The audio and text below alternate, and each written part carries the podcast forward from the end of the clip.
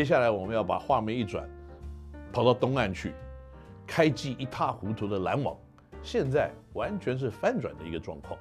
因为篮网呢，它不但在本身的防守的体质就比洛杉矶湖人好，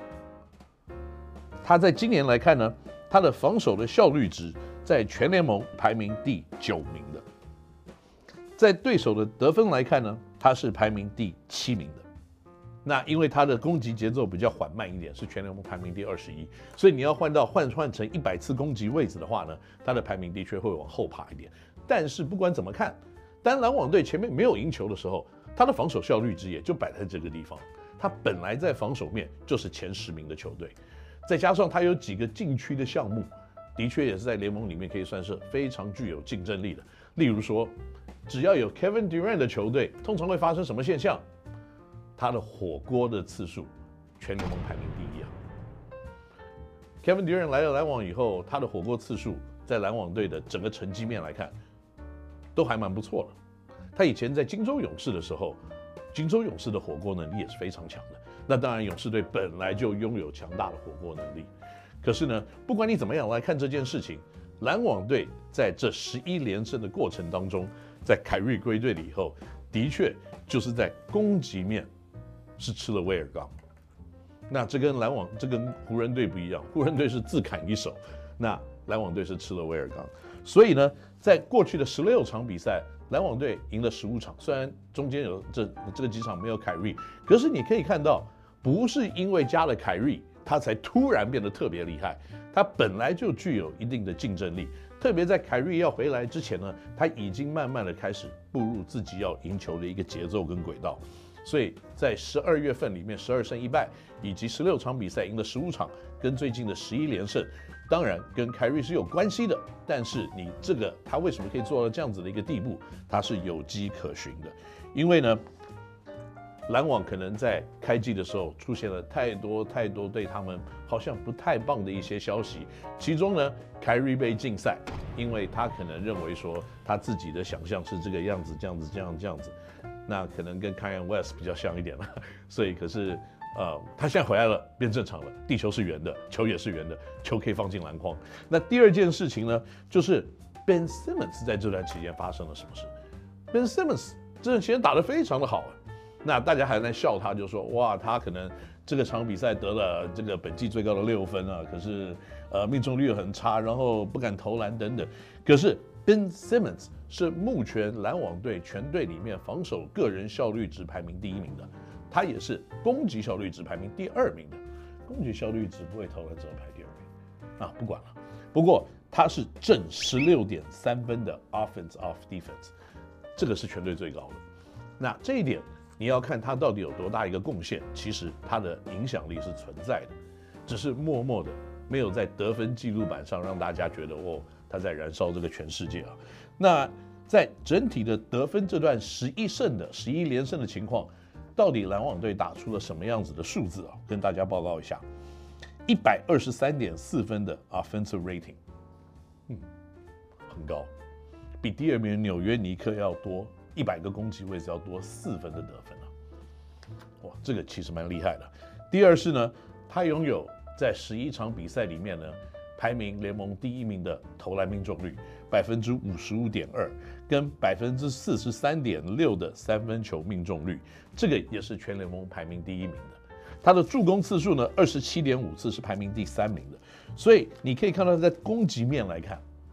他就已经是横扫全联盟。凯瑞加上 KD 的双剑联合，再加上本来呢，他就有一个蛮不错的防守的能力，所以要得到最后比赛的胜利的话呢，那真的是没有什么问题的，特别是这两个人，凯瑞加 KD 呢，一个人在十一场比赛里面平均二十九点六分，另外一个二十九点二分，在这段期间的五十八点八分呢，也是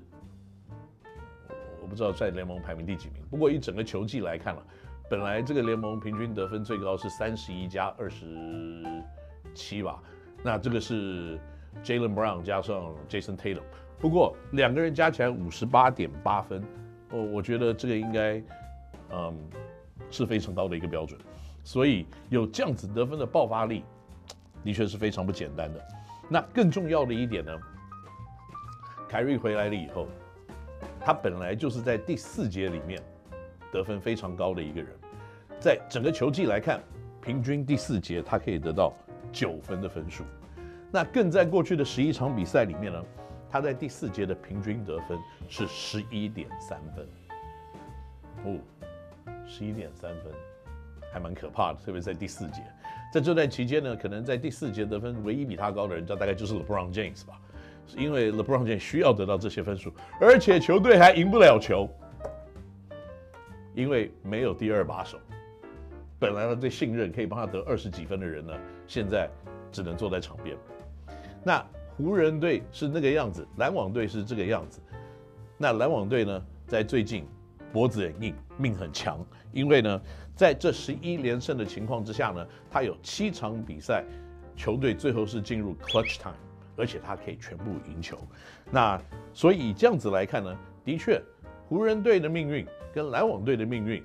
的确是有一点点的不一样。但是很明确的一件事情可以让我们知道，就是在今年的联盟的竞争来看呢，在 NBA 里面是非常非常靠近跟非常的具有竞争性的。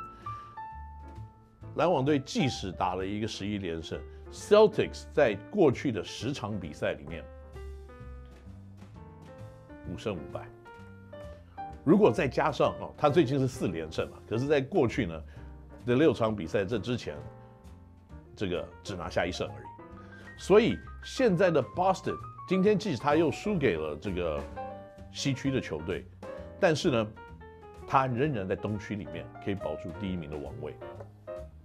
这个代表说他之前领先有一定的本钱存在，篮网队到底追得上追不上？我认为看起来是可以的，因为以体质本身来看，篮网队的板凳深度、篮网队的防守竞争力，还有他的双枪的经验、跟求胜的欲望、跟夺得总冠军的经验，都非常的足够。那这个绝对是 Boston 他现在所非常缺乏的一件事情。所以呢，Boston 要怎么样去度过现在的难关？与其不如来看篮网队可以维持现在这样子的组合，这样子的化学作用，还有持续防守的一个能力，到底会延迟到什么样子的一个地步？不过我相信呢，湖人队如果自己本身没有办法解决他 Anthony Davis 跟 LeBron James 健康的问题的话呢，那篮网队继续有这个双枪一直搭档，然后关键的这些指标的这些 role player，他们要怎么样继续的维持他们？在球场上的一些效能，绝对都是篮网队可以继续的赢球，跟湖人队可能会继续输球的一个最大的原因。好了，这一集的《肯饮 NOW 星球》，我们就讨论 NBA 到这样子的一个地步。下一集的节目里面呢，我们会带给各位呢更多更新的国内外篮球的资讯。我是高杰，我们下次再见，拜拜。